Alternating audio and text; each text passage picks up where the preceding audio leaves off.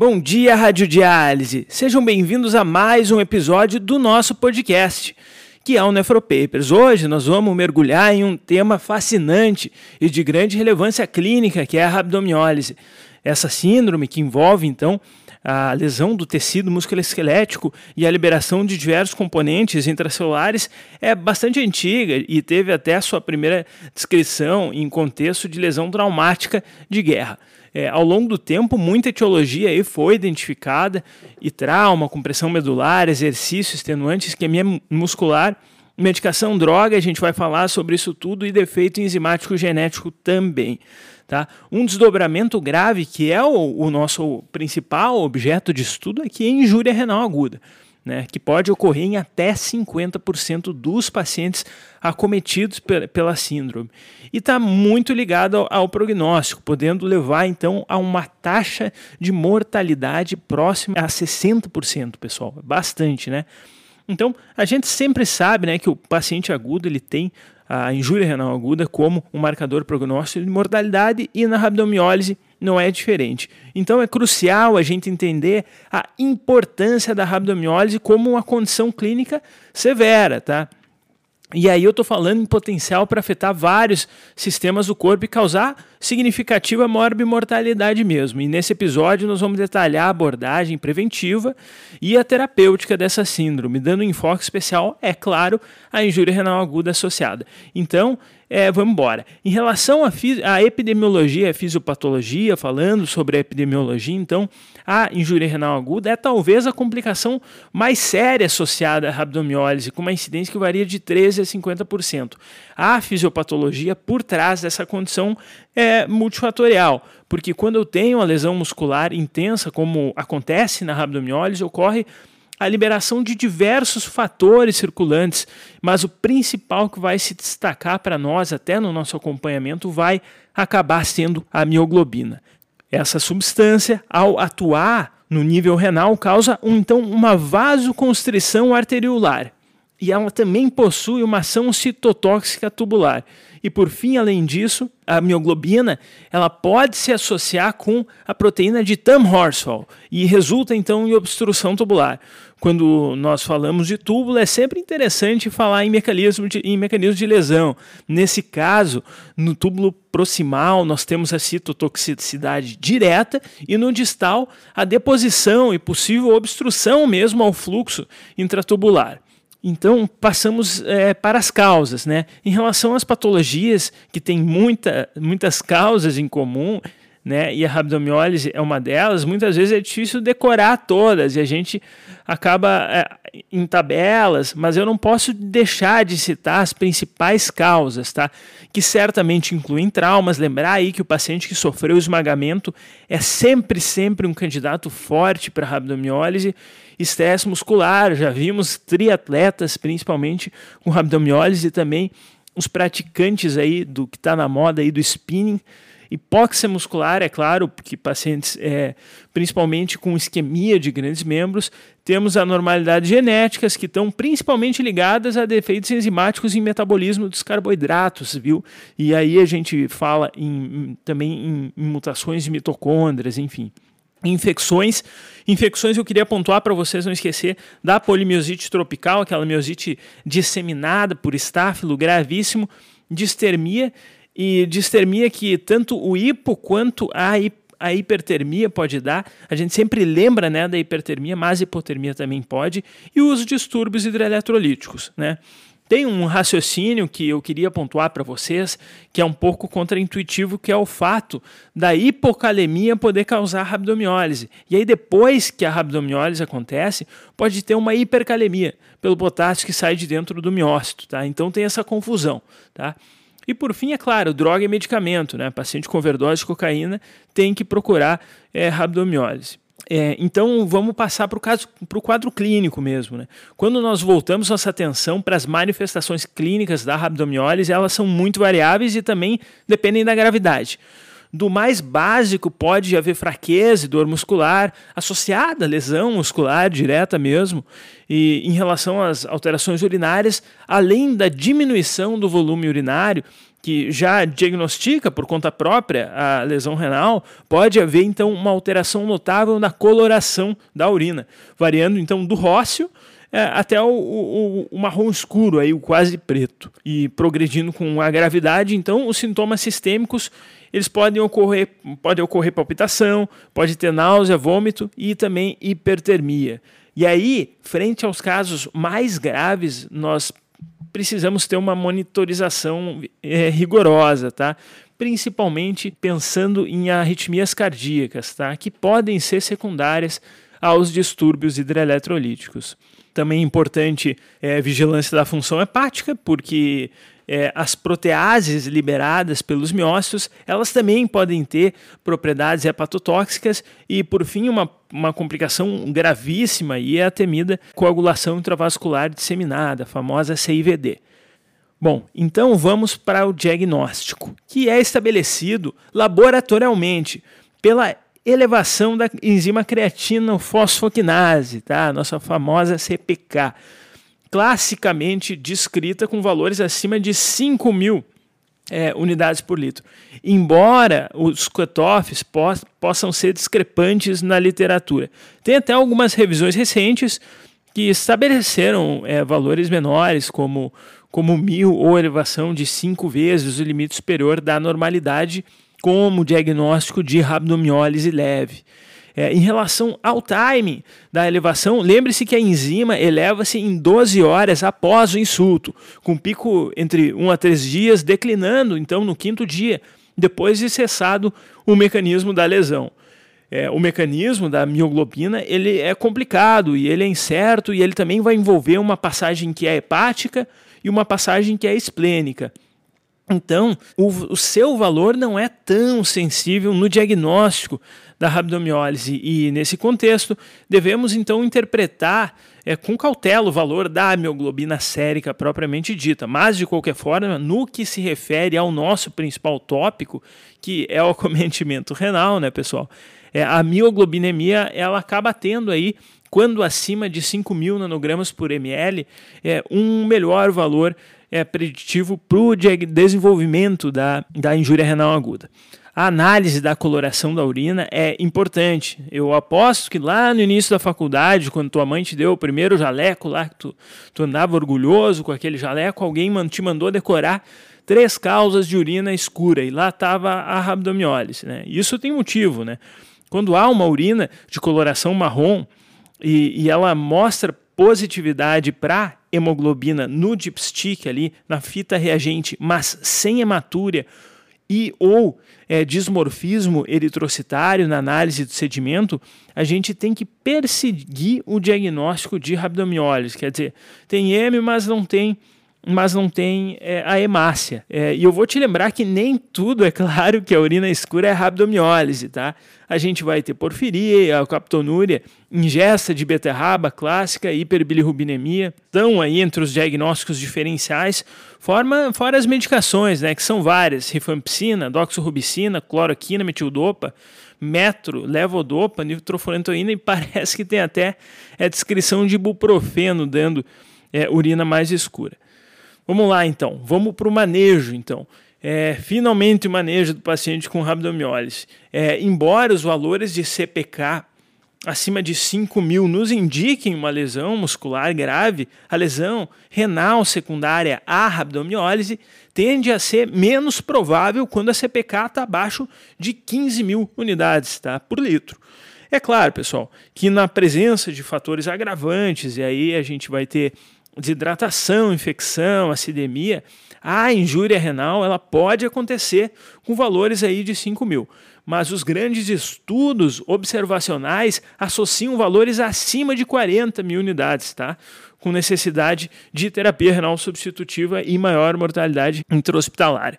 Então, se chega aquela intercorrência, é, ah, o paciente está com 2 mil aí de CPK e está com lesão renal aguda. Olha, pode ser, claro, pode ser rabdomiólise, mas vamos, vamos procurar outra causa também. Classicamente, tá? é, a injúria renal aguda nessa condição, ela cursa com aumento da creatinina sérica de uma forma mais rápida que usualmente, que nas outras formas de, de ira.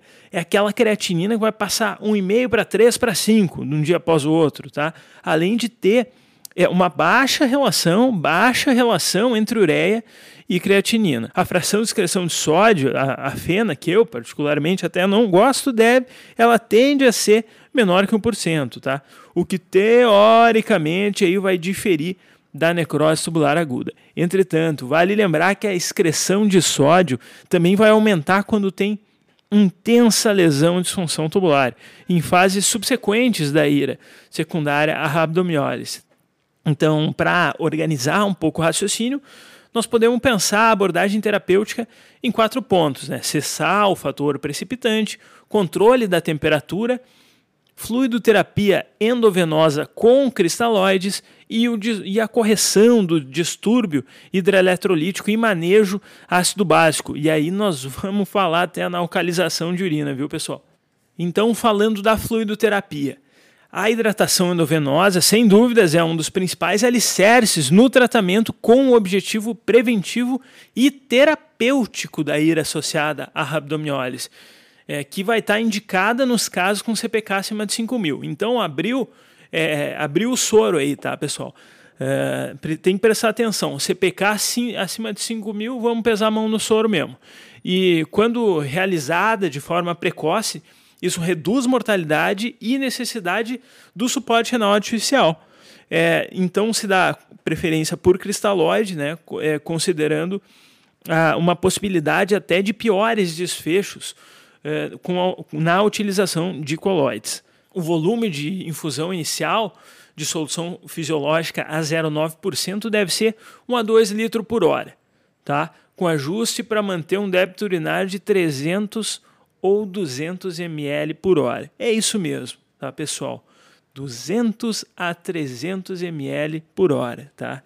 É urina para caramba, né? É recomendada que a hidratação endovenosa deva ser mantida até que os níveis de CPK reduzam para menos de 5 mil é, unidades por litro e haja negatividade no pigmento M na fita urinária.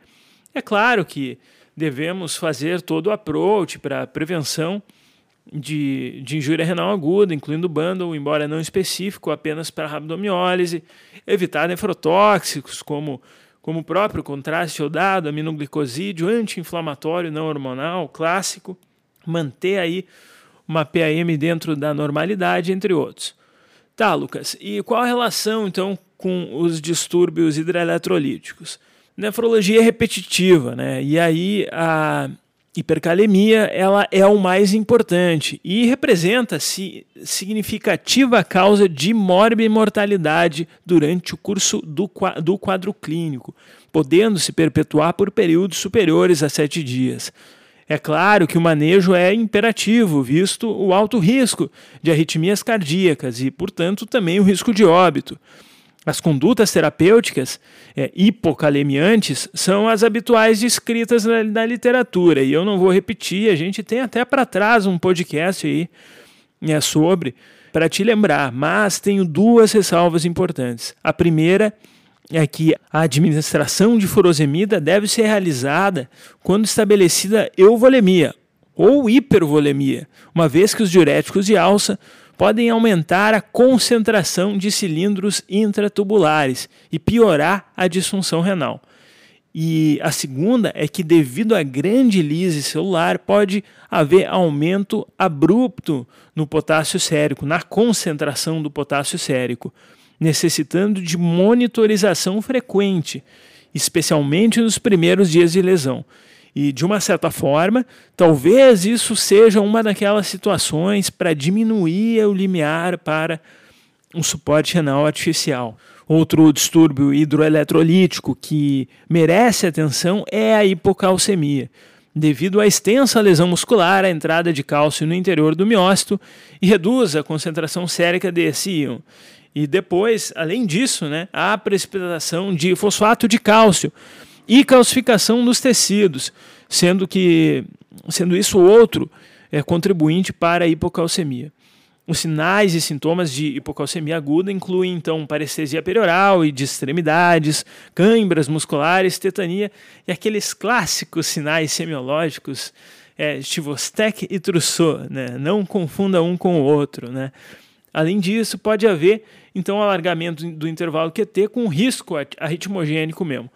A reposição de cálcio deve ser criteriosa e realizada apenas na presença de sintomas. Importante lembrar que nós podemos ter a ocorrência é, de hipercalcemia tardiamente, isso é, na recuperação da rabdomiólise da ira, quando o cálcio depositado na musculatura é mobilizado para a circulação. Lucas, eu ouvi falar de alcalinização de urina. É, quase esqueci, né? Pessoal, a alcalinização da urina é baseada no substrato fisiopatológico de reduzir a precipitação do complexo proteico de mioglobina e é, proteína de Tam Horsfall, que é favorecido em meio ácido. E então, é, isso teoricamente também atenuaria a lesão por peroxidação lipídica. Não existem ensaios clínicos randomizados que documentaram eficácia definitiva no uso do bicarbonato na prevenção de ira secundária à rabdomiólise. E, dito isso, pode ser indicado considerando potencial benéfico, porém com rigorosa cautela quanto aos efeitos colaterais subsequentes à infusão de bicarbonato de sódio, que são aqueles que você já sabe, né? Sobrecarga hídrica, hipernatremia, hipocalcemia e alcalose. E o objetivo da alcalinização urinária seria manter um pH urinário acima de 6,5. Aí, Lucas, não vai falar de diálise não? Eu vou embora. Tá, tá bom. Tá quase no final, tá? Mas eu vou falar, tá? É, será que a terapia renal substitutiva, o suporte renal artificial para retirar a mioglobina é uma conduta válida? Bom, pessoal, o tamanho da molécula da mioglobina é de 17 kilodaltons, tá? 17 mil daltons, que é de pouca remoção em filtros dialisadores convencionais, sendo mais removida em capilares ou de muito alto fluxo ou de high cutoff. Né? Porém, sem evidência de melhora no curso da lesão renal ou redução da mortalidade. A mesma conclusão se aplica aplica quanto ao método dialítico ocupado. Hemofiltração e hemodiálise é, apresentam os mesmos fechos clínicos por enquanto, né? A gente ainda não tem um trial aí para bater o martelo. Apesar de a terapia convectiva apresentar maior clearance de molécula média, e aí também sim, vai se incluir a mioglobina.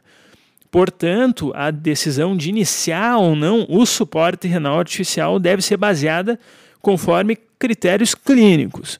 É, e clássicos, né? Hipercalemia ou acidose metabólica refratária, uremia, sobrecarga volêmica, resistente a diurético, e não com um intuito profilático. Quando indicada, a escolha dentre as modalidades intermitentes ou contínuas baseiam-se no status hemodinâmico dos pacientes e na presença de comorbidades, devendo-se então se iniciar as terapias contínuas se tiver aí instabilidade hemodinâmica ou presença de hipertensão intracraniana. Lembrar né, que uma das causas mais comuns da rabdomiólise é o trauma. Às vezes eu tenho TCE lá, e aí vale a pena botar na contínua mesmo. Para não dizer que não falei das flores, tá, pessoal? Terapias adsortivas podem ser uma opção. Essa sim, tá? Podem diminuir de forma substancial aí a mioglobina e nós não sabemos também quantos mais metabólitos aí que vão ser dejetos da, da lise dos miócitos. É, já vi aí derreter o CPK do paciente com cytosorb. Então é isso aí, pessoal. Resuminho rápido. Esperamos que tenham gostado, ir devagarzito ali para o hospital, escutando Nefropapers e chegar é, sabendo um pouquinho mais sobre rabdomiólise. Um grande abraço da equipe Nefropapers. Esse podcast tem o objetivo de educação médica. As informações aqui prestadas exprimem as opiniões dos seus integrantes no momento da gravação. Não esqueça que, que a medicina constantemente. É uma... Não utilize as informações ouvidas aqui como conselhos médicos para si ou para outros. Em caso de necessidade, procure opinião médica direcionada.